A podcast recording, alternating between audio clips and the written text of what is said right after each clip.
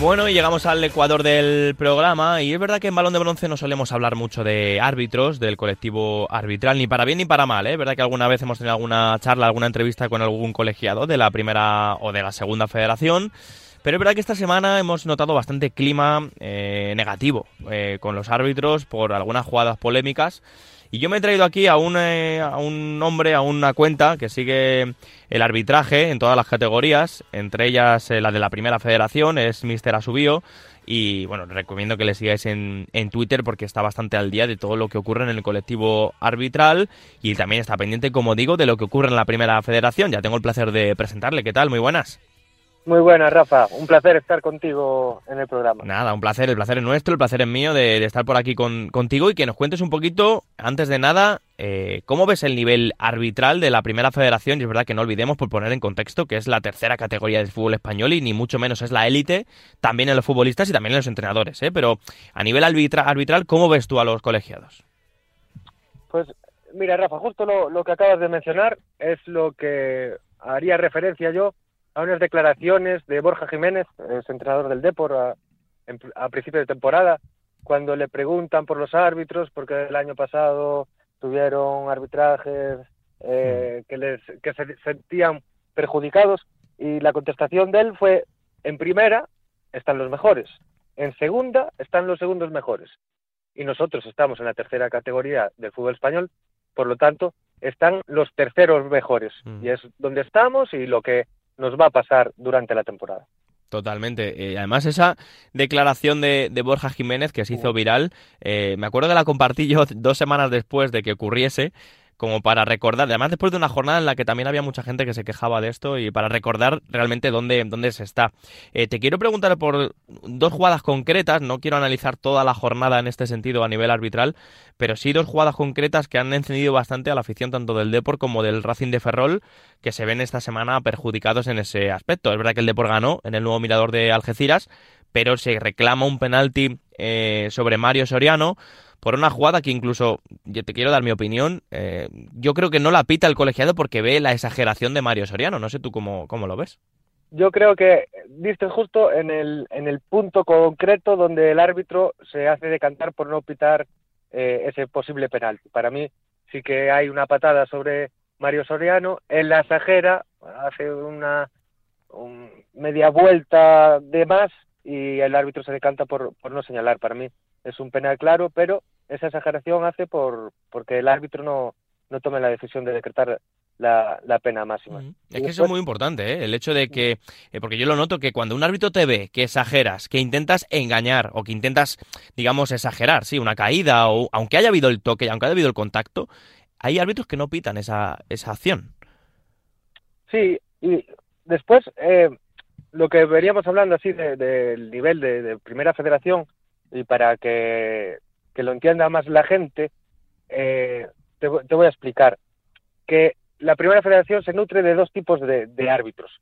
Está eh, árbitros con experiencia de años eh, ya en la antigua segunda B y curtidos en batallas eh, anteriores, que cuando te suceden lances eh, está más cerca de acertar cuando mm. hay lances parecidos que ya los pasó eh, en, en, tiempos pretéritos y el segundo eh, parte de los árbitros eh, en la categoría son árbitros con muy buena progresión, jóvenes que por condiciones eh, ascienden rápido, pero no tienen el bagaje y conocimientos de, de, los primeros. Entonces es fácil que se topen con acciones y tomen decisiones que al pasar poco tiempo en preferente, en tercera división o ahora en segunda federación, se encuentran esos lances que son difíciles de gestionar eh, la primera vez que, que te acontecen. Por eso eh, yo si soy entrenador de determinado equipo de primera federación, preferiría, a lo mejor por experiencia mm. y, y por, por, por pose, eh, por pose en la categoría, un árbitro con experiencia a un árbitro que a, a lo mejor el día de mañana... Sí, que, de 3, que, tenga más años, proyección, pero que no tenga esa experiencia, ¿no? Mm, sí. Mm.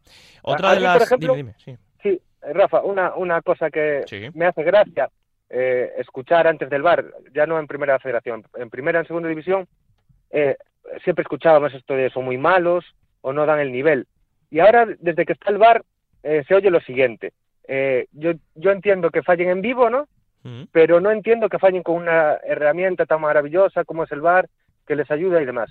Pues esto, aplicado a la primera federación, es, vale, pues si entiendes que fallen en vivo, pues ahí está, en primera federación no hay bar y lo que hacen es fallar pocas veces, muchísimas más aceptar los, los colegiados en la categoría. Otra de esas eh, acciones de la jornada que también encendió bastante, y yo creo que aquí, yo si fuese árbitro sí pitaría penalti, porque de hecho la vi varias veces eh, repetida y, es verdad que no, no me suelo, yo no me, a mí no me va ni me viene que piten penalti o no, pero, pero yo aquí consideraría que sí hubo pena máxima eh, en la acción del Racing de Ferrol, esa jugada de Ever Pena, que recorta hacia adentro dentro del área y, y, se lo lleva el defensa de Unionistas de Salamanca. Yo te quiero preguntar cómo ves esta acción.